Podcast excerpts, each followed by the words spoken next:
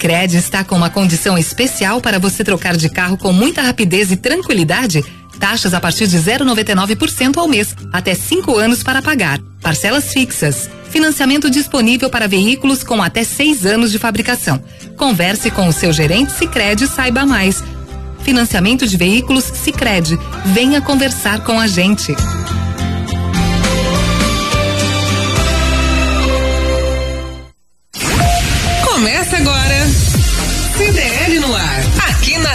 Cecília FM. Apresentação Roberto César. Oferecimento Sicredi, gente que coopera cresce. 6 e 3, boa noite. As informações do comércio e as principais notícias do dia. CDL no ar, uma realização da Câmara de Dirigentes Logistas CDL Santos Praia. Comentaristas e a sua participação pelo WhatsApp 99797 1077. Na produção do programa, a Elaine Brazão. Boa noite, Elaine. Boa noite, Roberto, bancada e ouvintes. Comentários de José Geraldo Gomes Barbosa, advogado e engenheiro. João Vilela, empresário, diretor financeiro da CDL Santos Praia.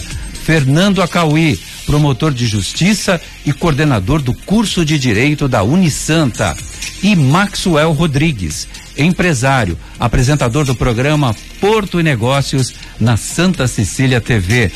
Boa noite, Maxwell. Vou começar por você porque hoje, 10 da noite, tem estreia da nova temporada, a temporada 2020 do Porto e Negócios. Conta tudo pra gente. Boa noite, Roberto. Boa noite aos amigos da bancada. Boa noite a todos os ouvintes. Nossa, esse microfone está desligado. Eu não estou, não estou te ouvindo. Ah, estão todos desligados, na verdade. Agora. Pronto? Agora chegou. Tô no ar? Então Pronto. cheguei.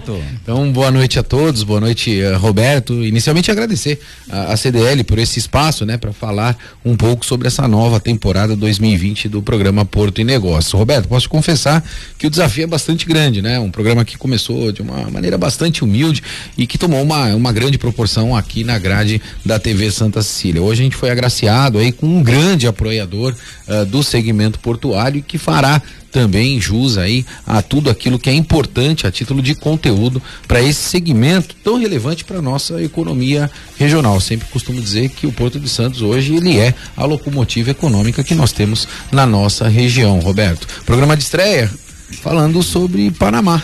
Saímos aqui dos estúdios da Santa Cecília TV, fomos direto ao canal do Panamá. Então, para quem não teve a oportunidade ainda de conhecer um dos maiores portos e mais importantes portos do mundo, nós vamos fazer um tutorial, Roberto. Nós tivemos acesso dentro do canal do Panamá e conhecemos por dentro do canal do Panamá. Então, a gente leva isso como exclusividade aí para toda a audiência do nosso programa Porto e Negócios. Você esteve lá, você gravou muita coisa por lá. É, Conta um pouquinho dessa experiência ou você vai guardar segredo só para hoje? Não, posso contar, posso dar como exclusividade aqui, né? A gente sempre fala, primeiramente que o, o Panamá ele me encantou, né? Uma cidade extremamente segura, né? Eu a princípio posso até confessar que era uma das questões que me preocupava, era a questão de segurança no Panamá, mas posso te afirmar, Roberto, uma cidade completamente segura.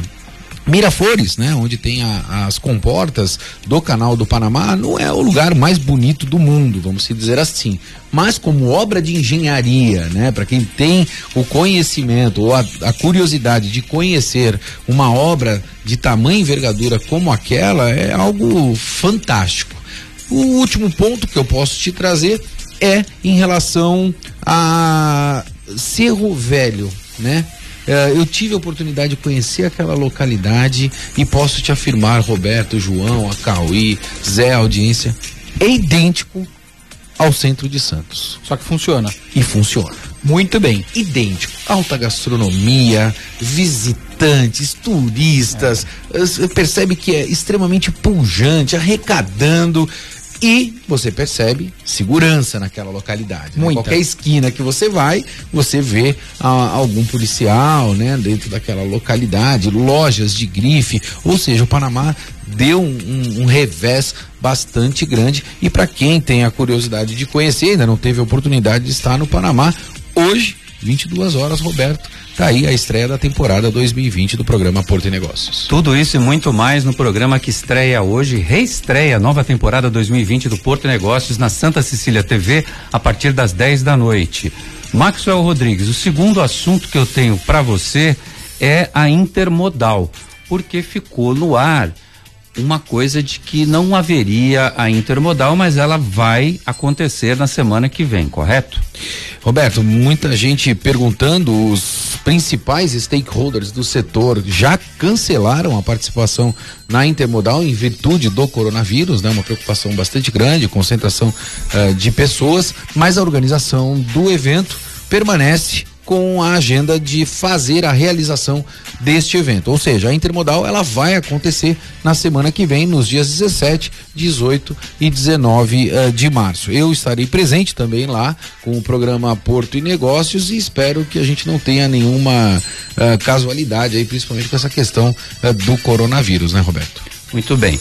O último assunto, porque o Maxwell Rodrigues tá só de passagem mesmo para divulgar o programa dele, falar da intermodal. É, a gente até comentou ontem que o Salão do Automóvel foi adiado para o ano que vem, por questões econômicas, inclusive, e, e a intermodal estava no suspense de acontecer ou não. Quero saber se João Vilela vai esperar o dólar chegar a 10 reais para pagar aquele jantar que ele está devendo pra ah, gente. Vou falar nisso, hein, Roberto? Roberto é, é... Excelente colocação. É, os, os, ouvintes sabem disso, né? Conta este é o último assunto. Então já vou me despedindo por aqui, já agradecendo o espaço novamente uh, da CDL e fico e fico no aguardando, né?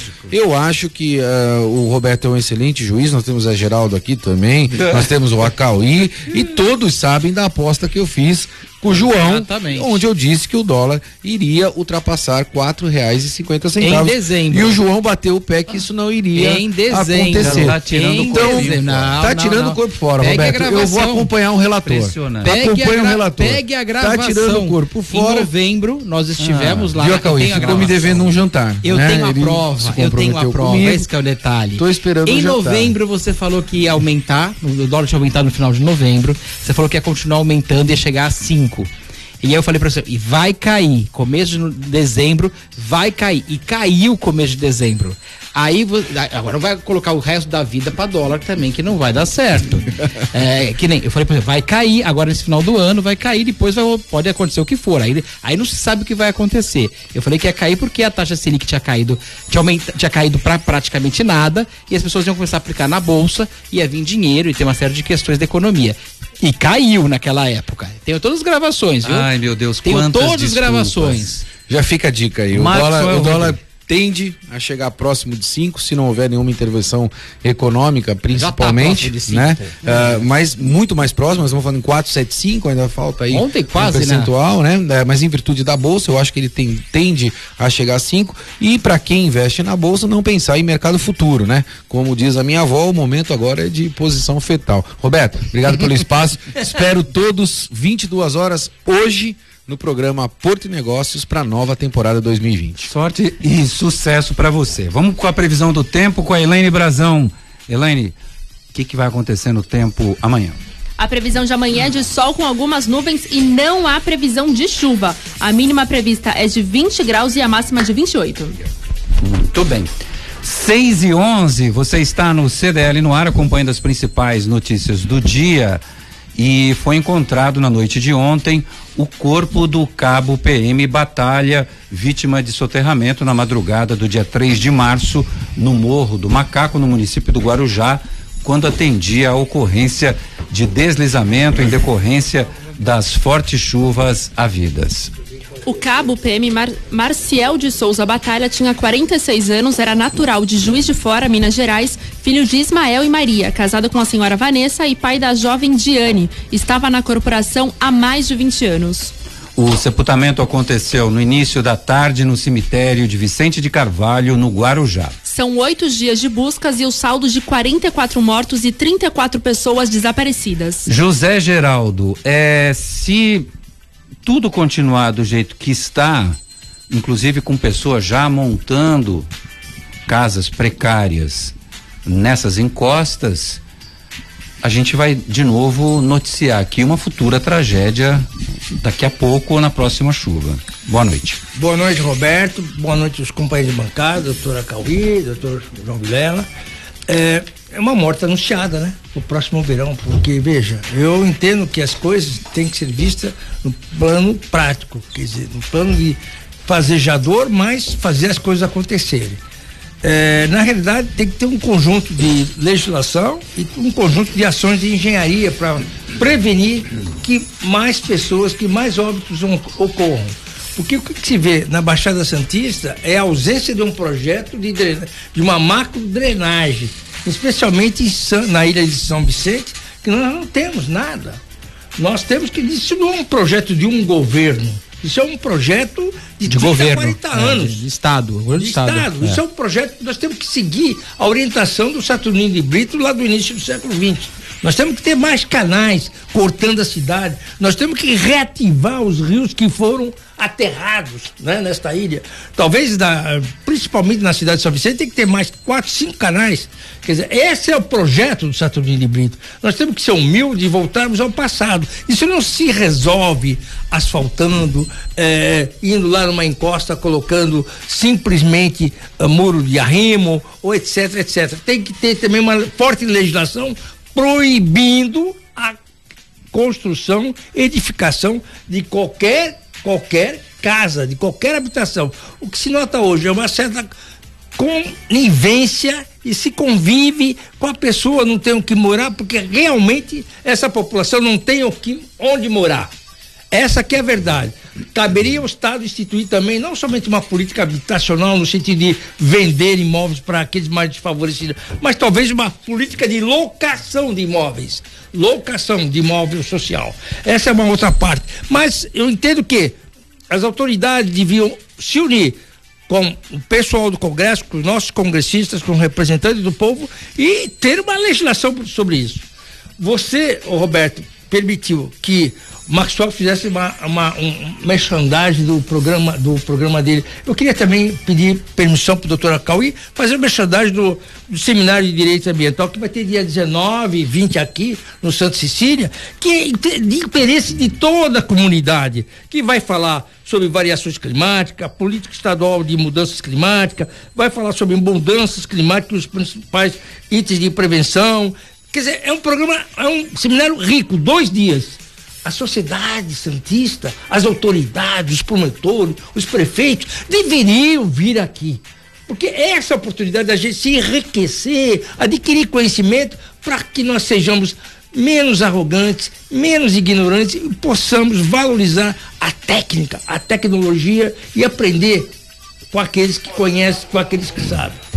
Defesa Civil de Santos sinaliza moradias interditadas em áreas de risco. Atualmente, cerca de 250 casas estão indicadas para remoção. O tempo melhorou, mas as encostas dos morros estão sujeitas a novos deslizamentos. Já que a drenagem nesses locais ainda está comprometida. Atualmente, 275 famílias desabrigadas estão cadastradas para o recebimento do benefício, que será de seiscentos reais, valor que será dividido entre município e estado. Uma quantia complementar de mil reais também será paga para que essas famílias possam suprir necessidades básicas imediatas. Fernanda Cauí, boa noite para você. O Zé Geraldo já fez a divulgação desse seminário que vai falar, vai tratar de direito ambiental é direito das pessoas fugirem o quanto antes dessas encostas, desses morros que continuam encharcados e assim não é só porque parou de chover e está fazendo sol e até está fazendo calor que significa que o risco e o perigo já passou. Boa noite, Fernando. Boa noite, boa noite, Roberto. Boa noite, Elaine. Boa noite, Zé, João. Uh, obrigado, Zé, por lembrar, né, que nós temos esse é, mais um ano do nosso Congresso de Direito Ambiental aqui da Unisanta, da, ligado à Faculdade de Direito, e que esse ano vai abordar uma temática que tem tudo a ver com o que aconteceu, que é a temática das mudanças climáticas. Né? É, choveu intensamente, acima, muito acima daquilo que era aguardado, e esses fenômenos naturais, infelizmente, vão. É, eles vieram para ficar por um longo período, porque nós agredimos de tal forma a natureza e estamos continuando a agredi-la numa tal intensidade que eh, nós estamos perdendo o controle. Esses fenômenos naturais têm se multiplicado mundo afora. E aqui no Brasil nós não vamos ficar isentos eh, desse tipo de, de evento. E a verdade é que nós não estamos preparados para eles, né? Eh, então, a gente precisa estudar, estudar muito, a gente precisa estudar medidas preventivas, mitigatórias, né, para esses fenômenos. Não só a questão, vamos lá, de preservação, de conservação e de recuperação ambiental. Isso é fundamental, né? Discutir eh, o Acordo de Paris, etc. Fundamental. O Brasil deu inúmeros passos para trás no que tange a política de mudanças climáticas, né? O Brasil deu um tapa na cara dos demais estados ao se unir de certa maneira aos Estados Unidos numa tentativa de eh, demonstrar um certo desdém a, a, a esse tema, né? Mas eh, eh, a gente precisa, notadamente aqui na Baixada Santista, compreender que nós precisamos nos preparar. E isso passa pela questão das ocupações irregulares. Porque nós temos, olha, especificamente aqui na Baixada Santista, né, a gente tem eh, dois tipos de muito claros de ocupações irregulares. A grande parte dessas ocupações estão em áreas de morro, né, sujeitas a esse tipo de fenômeno e áreas alagadiças, áreas de, de, de palafitas, né? Mangue, de, de eh, braço de mar, enfim, que são sujeitas a um aumento do volume da maré muito grande, muito além daquilo que normalmente essa população sujeita à maré está acostumada. Porque você vai ter agora, com as mudanças climáticas, fenômenos, aquecimento global, fenômenos que antes não eram tão intensos quanto hoje. A gente já, claro, né? Quantas e quantos, há quantas décadas a gente, a gente vê os meios de comunicação noticiando eh, perdas patrimoniais e de vida em razão de alagamentos. Mas isso vai se tornar cada vez mais intenso em razão desses novos fenômenos. Então a gente precisa compreender um pouco a nossa região. Né? Diferente talvez de outros morros, de outras localidades, nós estamos cercados de Mata Atlântica, né? que é uma bênção para todos nós, porque é, é, é, essa mata atlântica que faz com que nós tenhamos esse clima, microclima. Não se esqueçam, quando nós tivemos essa escassez de água em São Paulo e em várias regiões do Brasil, Santos não sofreu com esse tipo de, né, de fenômeno, porque justamente aqui o microclima, em razão da Serra do Mar, fazia com que nós continuássemos tendo chuvas, um índice pluviométrico acima do que o Planalto verificava né? Então isso, isso é muito bom para nós, mas nos traz também a necessidade de alguns cuidados, de a ocupação dos morros que parecia durante muito tempo, né? A gente, a gente eh, via muitas administrações aqui da região da Baixada Santista, de certa maneira, tô, não é pejorativo que eu vou falar, tá? Mas se gabarem de terem um certo controle do que estava acontecendo nos seus morros. Olha, não, aqui está tudo sob controle. A Defesa Civil tem um mapeamento, é muito bom, as chuvas acontecem, mas nós não temos aqui grandes eh, desastres, como já aconteceu no litoral norte, como aconteceu eh, no litoral sul do Rio de Janeiro, Paraty, Angra dos Reis, que já teve, né? Uh, desabamentos, Petrópolis. Petrópolis. Quer dizer, então aqui todo mundo falava que não, nós aqui estamos bem. Então, agora não está mais. Por quê? Porque o índice de chuvas foi tão forte, tão intenso, que percolou no solo de uma tal maneira, e nós não podemos esquecer, o solo da Mata Atlântica, né, das encostas da Mata Atlântica, ele é pobre, ele é paupérrimo, ele não é bom. Né? Ele, eh, claro que aquela exuberância da mata, ela suporta, ela, ela retém muito da água, mas as chuvas nessa intensidade não foram suficientes. A gente sabe que naturalmente existem esses, é, é, é, esses escorregamentos na Mata Atlântica, mesmo em áreas não ocupadas. Veja lá, o Morro do Macaco Molhado, o que, que aconteceu? O morro, veja, o, o morro em si, estava ocupado, assim, as, as escarpas do morro? Não estava. E mesmo assim veio abaixo. Só que atingiu quem estava lá no sopé do morro. Eles não podiam estar tá lá. Essas pessoas deveriam ter sido orientadas, elas deveriam. É, a verdade é que não, o, o poder público não poderia ter deixado construir ali, mas construiu. E nós estamos numa época que é muito sensível, que é a época prévia a eleições municipais. Porque, infelizmente, nós temos pessoas que não têm caráter, que estimulam as pessoas, né? Em troca de, de votos, de kits, é, invasão, etc., a invadirem áreas porque ali formam seus currais eleitorais. Então, é, essas, essa, nós precisamos combater nessa época. Eu me recordo que em todas as comarcas onde eu trabalhei, quando chegava perto da época de, de eleição municipal, era sempre a pior época para invasões, porque tinha um estímulo. Né? As pessoas começavam a ganhar esses kits para invasão. E, e, e isso aliado agora, então, não só essa, essa tentativa de uso político da, da, da, da, questão das invasões, nós ainda temos hoje o fenômeno das organizações criminosas que também estão por trás de muitas invasões, porque perceberam que é um mercado bem interessante, né?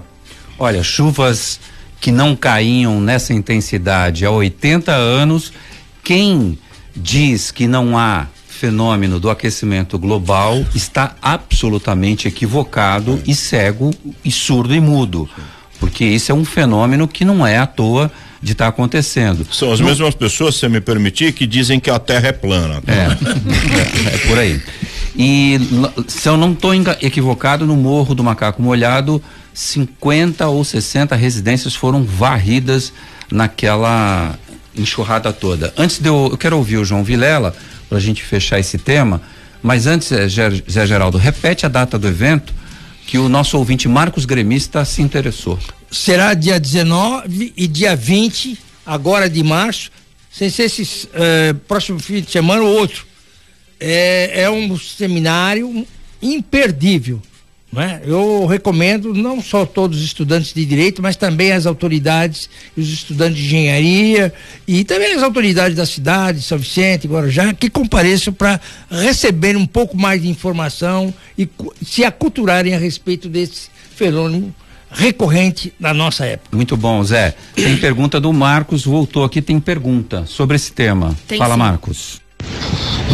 Muito boa noite a todos. É o Marcos falando, eu queria falar com o Geraldo para ele repetir essas datas que ele falou aí, por favor, que para mim interessa é sobre as mudanças climáticas. Eu queria saber dele também a situação milha das milhares de toneladas de resíduos que estão sendo retirados lá das encostas do desastre ambiental. Estão sendo levadas para onde esses resíduos, Geraldo? Por favor e obrigado. O Marcos, obrigado pela sua atenção. Data, as datas serão dia 19 e dia 20 aqui na Unisanta, nas instalações da Universidade de Santa Cecília. É, eu queria e os que, resíduos? Os resíduos. Eu As não, lama, a eu, lama. Eu não sei onde está, para onde estão levando. Realmente eu não sei. Deve ter uma política por ordem da, da prefeitura de, do Guarujá, da prefeitura de Santos sobre isso. Eu não sei. Talvez eles estejam levando para aterrar alguma coisa. Espero que eles não estejam aterrando a área de manguezal.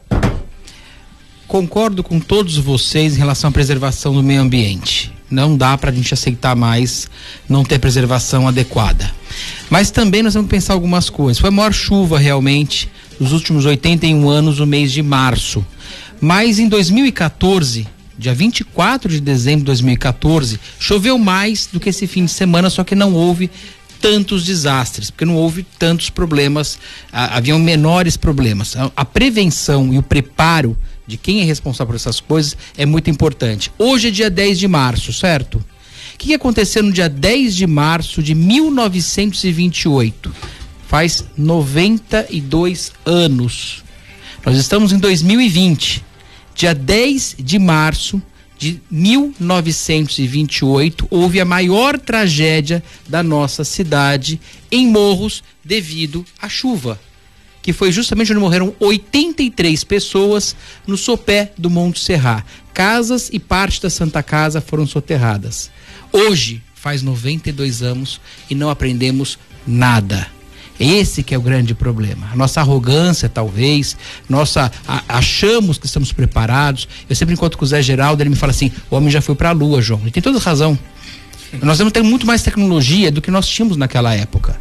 Não é possível você pensar que Saturnino de Brito, com a dificuldade que deve ter sido para construir nossos canais naquele começo dos anos 10, que você não tinha caminhões, você não tinha eh, máquinas pesadas, você não tinha nenhuma siderúrgica no Brasil uh, para você fazer os cabos da Ponte Pêncio, ou então para fazer tubulação, ou fábrica de cimento, você não tinha nada disso aqui. Isso foi feito na mão por pessoas que sabiam o que estavam fazendo. Algumas comportas fabricadas em York, na Inglaterra, ainda estão funcionando. Ah, Pode-se falar até o lugar. Ali na Joaquim Távora, com o Canal 2, tem uma comporta que é fabricada em York, na Inglaterra. Imagina a qualidade do material para até hoje estar tá funcionando. O grande problema é que as pessoas não estão preparadas. Tem todos esses problemas. Não é um problema só, é um problema multifacetado, são muitas faces de um problema. Tem a questão da invasão, com apoio do poder público, porque é o que você falou, tem lugares. Pergunte para quem mora no, em alguns lugares de risco e fala assim: como é que você conseguiu morar aqui? Quem conseguiu para você? vai aparecer o nome de alguém que é político, normalmente aqui da nossa região. Pode perguntar. Vá lá na Vila Gilda, vá na Vila Telma, vá ali no caminho de São Sebastião, vá em qualquer lugar e pergunte para quem é morador dali, os mais antigos que entraram lá, quem foi que autorizou eles estarem ali, que protegeu para eles estarem ali. E tem nomes, tem nomes. Aliás, tem lugares que tem até o nome das pessoas. Então, é, é uma hipocrisia achar que aquilo não foi colocado daquela forma ali. Foi colocado, o Cauê está totalmente certo. É isso mesmo. E não tem preparo. O que, que foi feito depois dos canais? Mais nada. Nós temos que pegar, quem quiser dar uma olhada, só para terminar esse esse, essa questão. No Rio de Janeiro, antes das Olimpíadas, Rio de Janeiro é muito parecido com a gente. Tem a questão de maré, tem montanha, uh, tem uma, uma, mata muito parecida com a nossa, tem problemas muito parecidos com os nossos. Antes das Olimpíadas, eles viram que tinha alguns lugares que alagavam muito historicamente no Rio de Janeiro. E não é possível fazer o piscinão que nem é feito em São Paulo. É um outro tipo de piscinão. Uh, é um tubo grande, largo, que pode ser feito em praças, por exemplo, pode ser feito por PPPs, parceria público-privada, e você utilizar para construir um prédio em cima, por exemplo. Tem várias opções que você pode fazer, estacionamento, inclusive. Ele, ele tem um projeto, quem quiser ver no YouTube, só colocar lá projeto piscinão das Olimpíadas Rio de Janeiro, que você vai achar como é que foi feito o projeto, como é que foi feita a escavação, e resolveu no lugar que foi feito. Tem lá preço, tem tudo, dá para você fazer tudo. Isso era para ser feito em Santos. Aliás, deve ter sido feito em Santos. Porque eu tenho uma, uma notícia aqui oficial da prefeitura, que na Câmara, uh, em 2018, foi autorizado a prefeitura com a Câmara, apoiou, saiu no Diário Oficial, documentado. Uh, em 2018, foram construídas, pelo menos foi dinheiro que está no documento, 81 milhões foi pegado emprestado na Caixa Econômica Federal, com aprovação da Câmara, para se construir as estações elevatórias, cinco estações elevatórias na Zona Noroeste. Alguém viu? Eu não vi. Eu tenho o projeto, tenho o mapa, tenho tudo, mas eu não vi. E o dinheiro foi aprovado pela Câmara.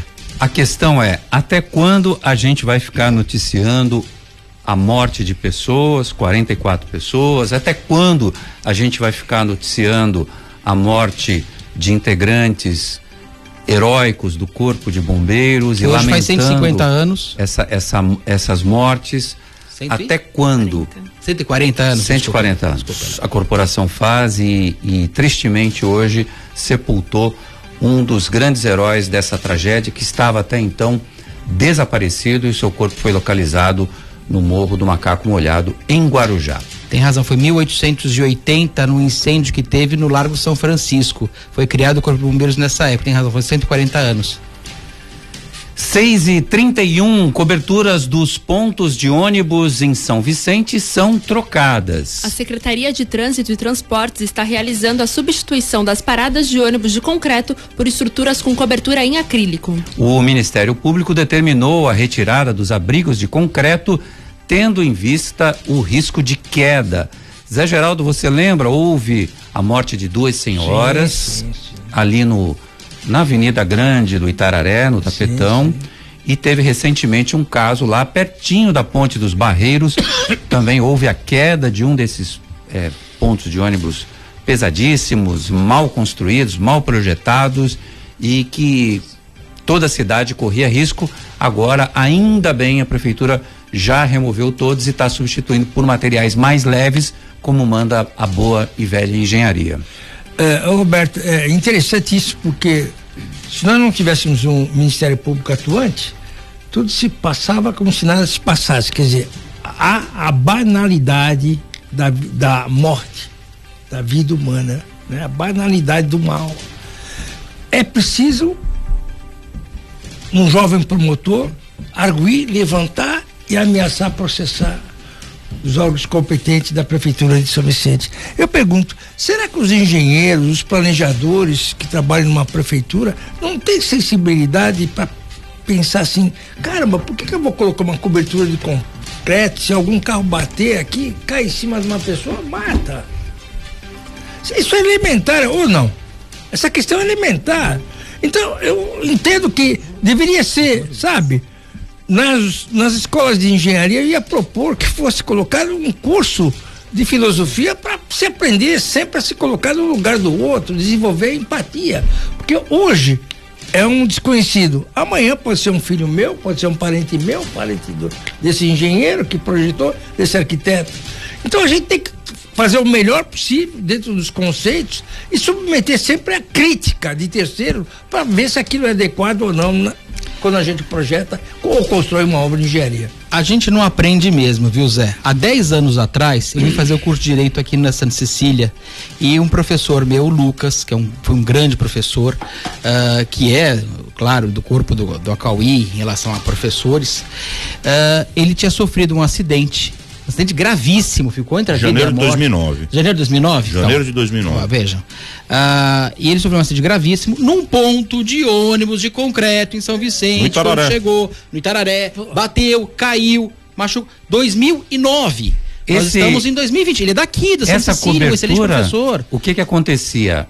O espelho retrovisor do ônibus batia, encostava, caía. Bruf, ela caía. Porque é, justamente quem fez engenharia um dia e o Zé fez e eu também fiz, a gente sabe o que é engastado, o que é biapoiado, o que, que é as forças para onde vão, para onde vão. Eles calcularam a força do peso de cima e não a lateral.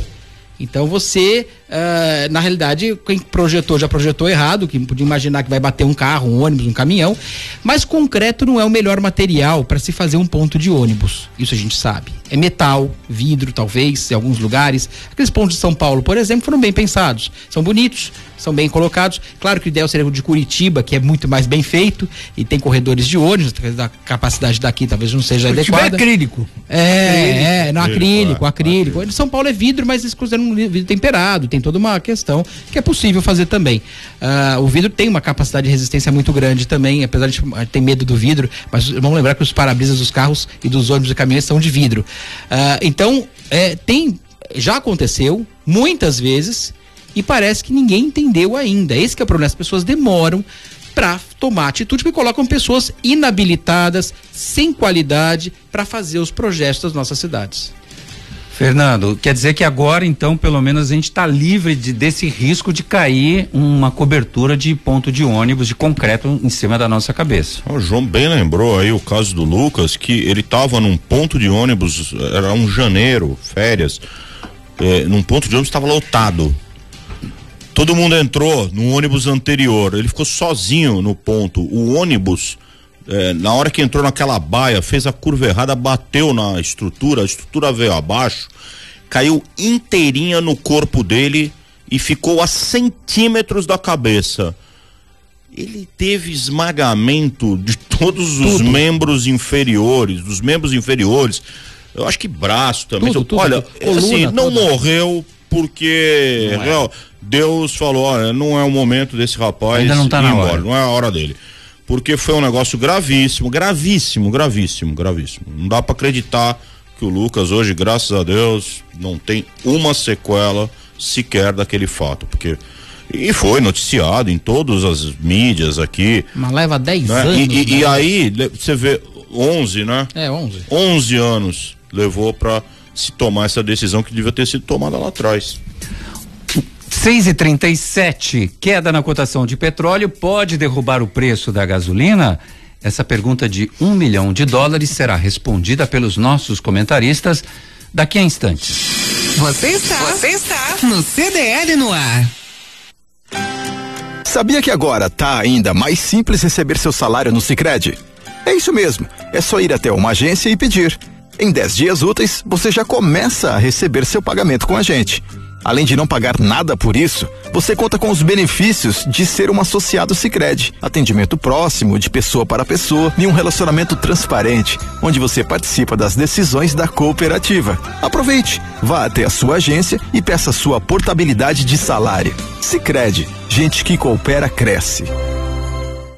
Slex.com Sempre trazendo as novidades em eletrônicos e informática. Se o seu celular ou tablet quebrou, a Slex conserta para você. Uma grande variedade de celulares com facilidade no pagamento. Tudo em games, acessórios e periféricos de informática. Slex.com, Avenida Ana Costa, 530, Loja 9, Gonzaga Santos. Telefone 3284 2223 ou no WhatsApp 981 40 55 95.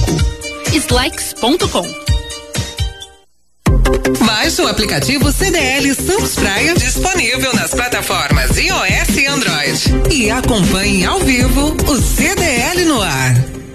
Estamos de volta, 6 e 38 Elaine Brazão, quero saber dos nossos ouvintes. Tem mensagem do Marcelo Meneghelli da Top Games. Ele fala: Boa noite, Roberto César. Um grande abraço, como sempre, eu aqui com vocês. Quando estou em São Paulo, fico triste no trânsito por não poder estar com vocês. Abraço a todos. Meneghelli, tem Palmeiras hoje, hein? Nove e meia da noite. Pode ir lá na Fox, que é ao vivo. E tem a participação também do Paulo. Muito boa noite, pessoal. Aqui é o Paulo de São Vicente.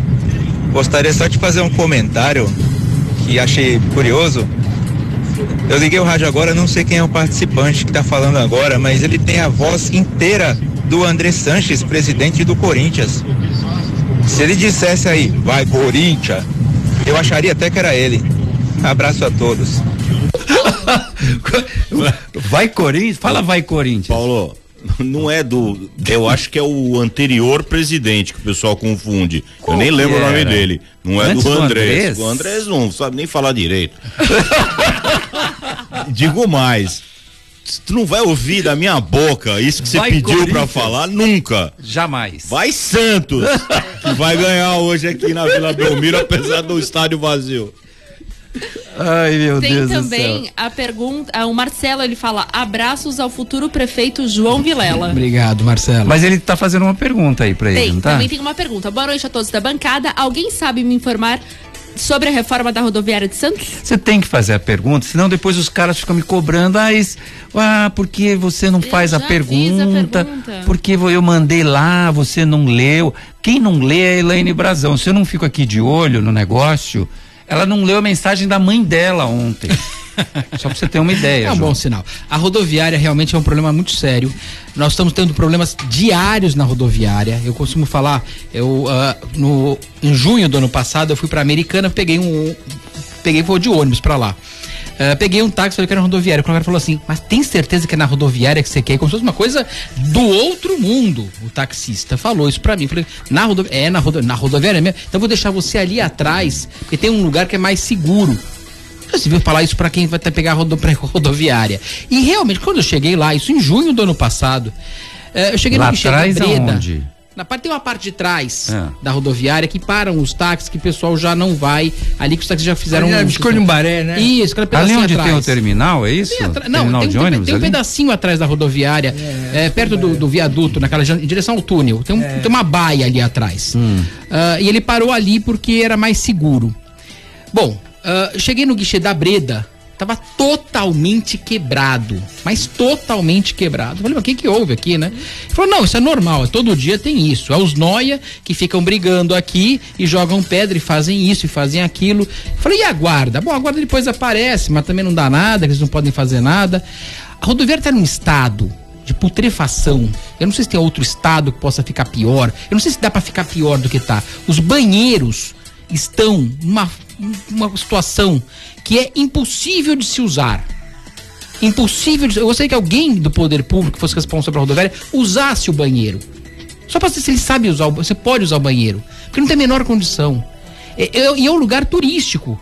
Ora, entra gente sai gente para conhecer Santos pela rodoviária. Tem aqueles moradores de rua, craqueiros em volta, que toda, todo dia comete alguma infração. Ô, João, só pra gente não, não esquecer. daquela moça que levou a pedrada. Eu sei, só pra, mas só pra gente não esquecer, a pergunta que ele fez é sobre a reforma. Você já reforma- foi aí em, Não. em Londres, tô- Paris e Tóquio Não, não fui. Eu não falei, eu falei que a pergunta dele. A reforma, e a reforma? A reforma era pra ser em não janeiro. sai? Não, era pra ser em janeiro. Só isso que eu posso falar. Mas não adianta mexer na reforma, eu não sei da reforma. Como é que você vai da reforma? Era pra ser em janeiro, não foi. Nós estamos em março.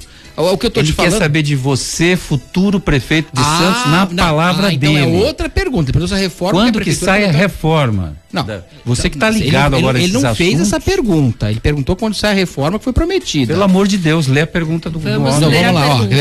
É é Marcelo, né? É, Isso. Marcelo. Vamos lá. Boa Seu noite, a eleitor. to... Boa noite a todos da bancada. Alguém sabe me informar da reforma da rodoviária Não, de Santos? porque foi Se o senhor pra não janeiro. sabe, eu Foi vou prometida passar pra pro Fernando janeiro, claro, Acauí, então passa. pro- pro tio do prefeito, claro, pra claro, responder claro. a Eu não sei pergunta. quando vai sair. Eu sei, eu sei que não saiu. Agora, quando vai sair... O estado tio do tá- prefeito Então- sabe então responder essa Geraldo, então fale. pergunta?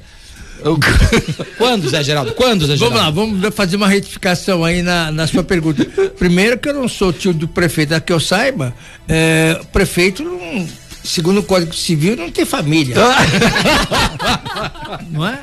Não, não, sabia tem família, não. não, não existe a, a figura, a figura, a, a instituição. Não tem parente? prefeito não tem, não, Ah, não, não entendi. tem, não tem, não tem. Agora você falar que o, o, o- o- o mandatário que ocupa hoje o cargo de prefeito de Santos, A pessoa laços, eh, Que é o seu comigo, Que é o sobrinho. meu sobrinho, Sim, tudo bem. tudo bem. Né? Eu tenho o maior prazer que ele, que ele seja meu sobrinho. Mas, eu, por outro lado, eu também exijo que ele seja o melhor prefeito de Santos. Agora, eu o critico como prefeito, não como pessoa Claro. física. Vamos deixar bem claro. Também não critico como pessoa física. Não, então não, claro que não, né? Eu, eu pondero aquilo que for positivo, eu apoio ele. Mas aquilo que eu acho que como munícipe ele não age bem, eu critico. E a reforma, A reforma pelo da amor de rodoviária, eu quero. Em primeiro lugar, eu sou contra essa reforma. Ponto. Como está. Porque eu vejo o seguinte: a cidade turística como Santos, toda e qualquer rodoviária em um país, em uma cidade moderna, ela fica 5, 6, 7 quilômetros fora do centro da cidade. Mas tem acesso Qual é o melhor, qual é o melhor local para essa cidade, para uma rodoviária de Santos? Na minha visão seria lá aquela área da Alemoa, ali Perfeito, perto Zé, do perfeito, também Seria perfeito. ali uma melhor localização para uma rodoviária. O lugar ali é acanhado, né, Zé? Não, não é canhando, não. Se você pensar na esquerda, à direita, você tem área suficiente para aquilo lá. Esse projeto já existe na Prodesan há mais de 50 anos. Temos um sujeito chamado Roberto de Almeida, arquiteto da Prodesan, que pensou isso lá atrás.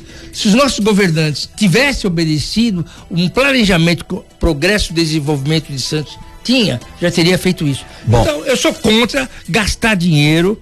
Dá para fazer, digamos assim, uma recuperação, um revamp para colocar aqueles banheiros para funcionar em condições de higiene. Que é o que vão fazer, na um verdade. retrofit. É um- mas é o que vão fazer, Mas né? uma cidade como Santos tem que ter uma parceria público-privada e colocar uma rodoviária lá naquela região da Lemoa, perto do Castilho. Pra gente fechar Mas quando esse vai ser, Zé? assunto, Quando, quando, o prefeito João Vilela tomar posse, tá- você parece que adivinha mensagem de ouvinte. Fala, Elaine O Brasil. Queiroz falou: reforma da rodoviária de Santos só sai depois que o João Vilela assumir a prefeitura. Pronto. Pois o atual Resolveu. prefeito, o prefeito deixa a desejar muito. Terminei de falar. Fernando Acauí, queda na cotação de petróleo pode derrubar o preço da gasolina? Houve uma queda de braço entre Rússia e Arábia Saudita pelo preço do barril do petróleo. O fato, mas o coronavírus ajudou a derrubar as bolsas de valores no mundo todo. Mas a pergunta que muita gente anda se fazendo é: vai baixar? Vai baixar, Fernando Acauí? Não. Estávamos aqui brincando, né? Já veio o cabeça de bacalhau. É mais fácil ver um monte de cuca, saci pererê, coelhinho da Páscoa, do que abaixar a gasolina. Abaixar nada. Coisa impressionante. Não abaixa. Não abaixa nem quando abaixa. Se abaixar lá na distribuidora, se, a- se porventura abaixar, não chega na bomba. Não chega nunca. Nunca. Eu não vi nada, eu nunca vi nada abaixar aqui. Pode até estagnar. O preço pode não subir. Mas abaixar, eu nunca vi nada. Não é só a gasolina, não. Nunca vi nada nesse país abaixar de preço. Mas, mas aí que tá, Mas é Roberto. Roberto extraordinário. Esse ao- país tem que ser reinventado. Petróleo, baixou o petróleo em dólar. Só que o dólar aumentou aqui no Brasil.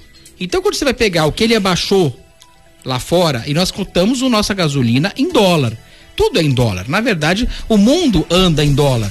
Não adianta a gente achar que é outro valor que não é. E aí aumentou o dólar para nós, mas abaixou o barril do petróleo em dólar, ou seja, em real, o preço se manteve, não abaixou nem subiu. Ou seja, tudo se passa como se nada se passasse. Exatamente. Impressionante, né? Aqui não abaixa nem quando abaixa. Nem quando abaixa. Aliás, quando abaixa, o preço sobe. do petróleo é regulado pelo mercado internacional. Ou seja, quando Lá abaixa, abaixa, sobe. Aqui sobe. Aqui sobe, Esse exatamente. país precisa ser reinventado. Anvisa regulamenta a fabricação e venda de produtos derivados da cannabis. Entrou em vigor hoje a resolução da Agência Nacional de Vigilância Sanitária que regulamenta a fabricação, importação e comercialização de produtos derivados da cannabis para fins medicinais. A norma foi aprovada em dezembro do ano passado. O produto estará disponível somente em farmácias sem manipulação e em, droga- em drogarias. Para compra, o paciente deverá ter uma receita fornecida exclusivamente por um médico. Os produtos devem ter teor de THC de até 0,2%. Acima desse patamar, o uso só pode ser prescrito a pacientes terminais que tenham esgotado outras formas de tratamento visando cuidados paliativos. Ô Fernanda Cauí, é, esse medicamento, para muitas pessoas que têm problemas neurológicos, principalmente doença de Alzheimer, é fundamental, é, é muito benéfico para essas pessoas e custa caríssimo. Então o governo já tinha aprovado essa medida em dezembro, mas ela só passa a entrar em vigor. Como as coisas são lentas nesse país. Gente que está acamada, dependendo disso, entrou com processo na justiça, obrigando o governo a fornecer o medicamento porque é caro e a pessoa não tem condição de comprar. Assim foi aprovado em dezembro. Agora, hoje que entra em vigor, março. É, depois o governo reclama que há uma excessiva judicialização da saúde, um tema que a gente aqui no nosso mestrado em Direito da Saúde da Unisanto a gente enfrenta quase que, que, que, que diariamente aí com os alunos, né? É, até fiz uma banca esta semana, uma, uma aluna nossa, né, é, escreveu, tá, está escrevendo ainda, foi uma banca de qualificação pro, pro mestrado, sobre a judicialização da saúde na cidade de Santos. E eh, a gente percebe claramente que as pessoas precisam ir ao judiciário para garantir esse direito, e notadamente eh, em, em questões de medicação de alto custo, que é inviável para o cidadão comum adquirir. Porque, veja, quando você ainda tem um medicamento que é de baixo custo, ainda que o governo tenha esse dever de fornecimento, eh, a pessoa cansa às vezes de aguardar, né, ou não quer se submeter a essa espera e acaba eh, e acaba eh, indo buscar, comprar, né, custear eh, o medicamento. Mas tem medicamentos, como você acabou de falar, de alto custo, que nem o município e às vezes nem o estado conseguem arcar, não só com medicamentos, como tratamentos também de alto custo. Aí a União tem que entrar, porque afinal de contas é ela que fica com o maior bolo da arrecadação tributária nesse país.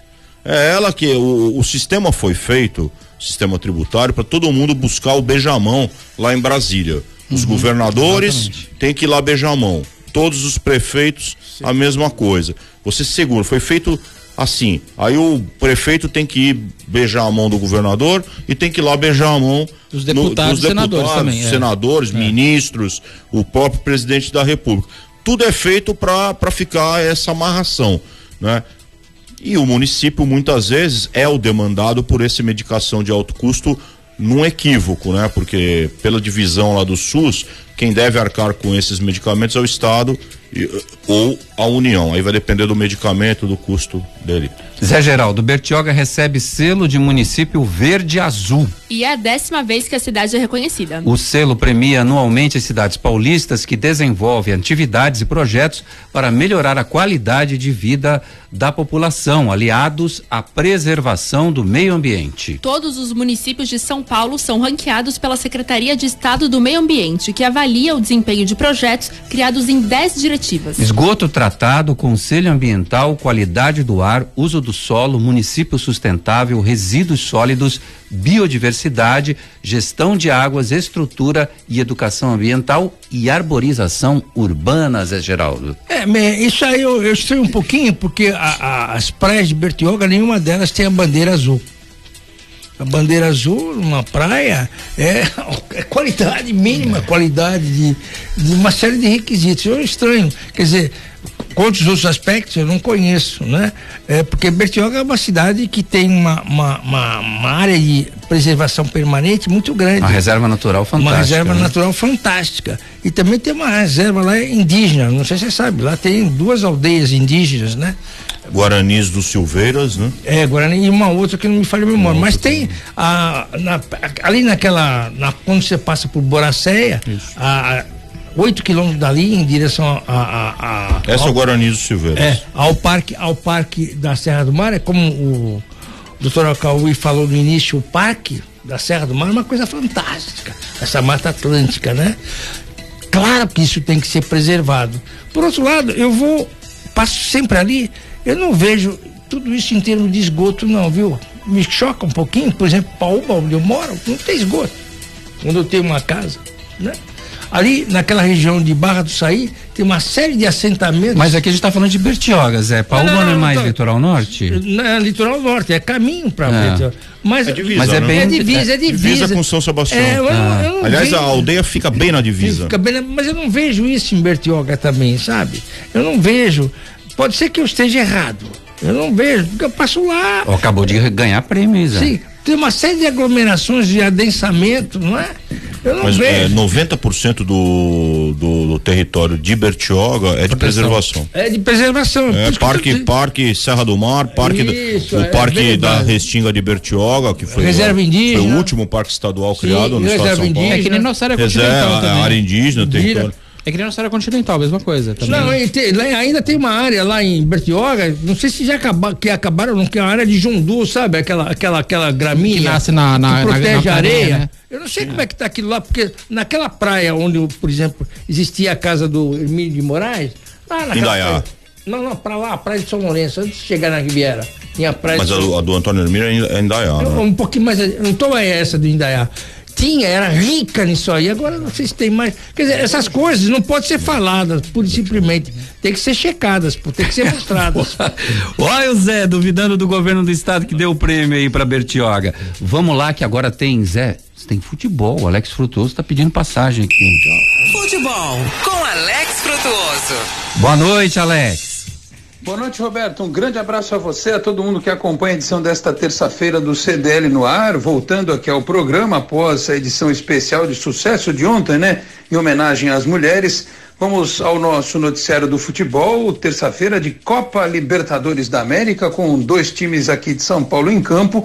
O Santos joga daqui a pouquinho, 7h15, na Vila Belmiro contra o Delfim do Equador. Segunda rodada, o Santos que estreou com uma vitória fora de casa na Argentina contra o Defensa e Justiça, busca a segunda vitória com uma novidade, a entrada do jovem Caio Jorge no ataque.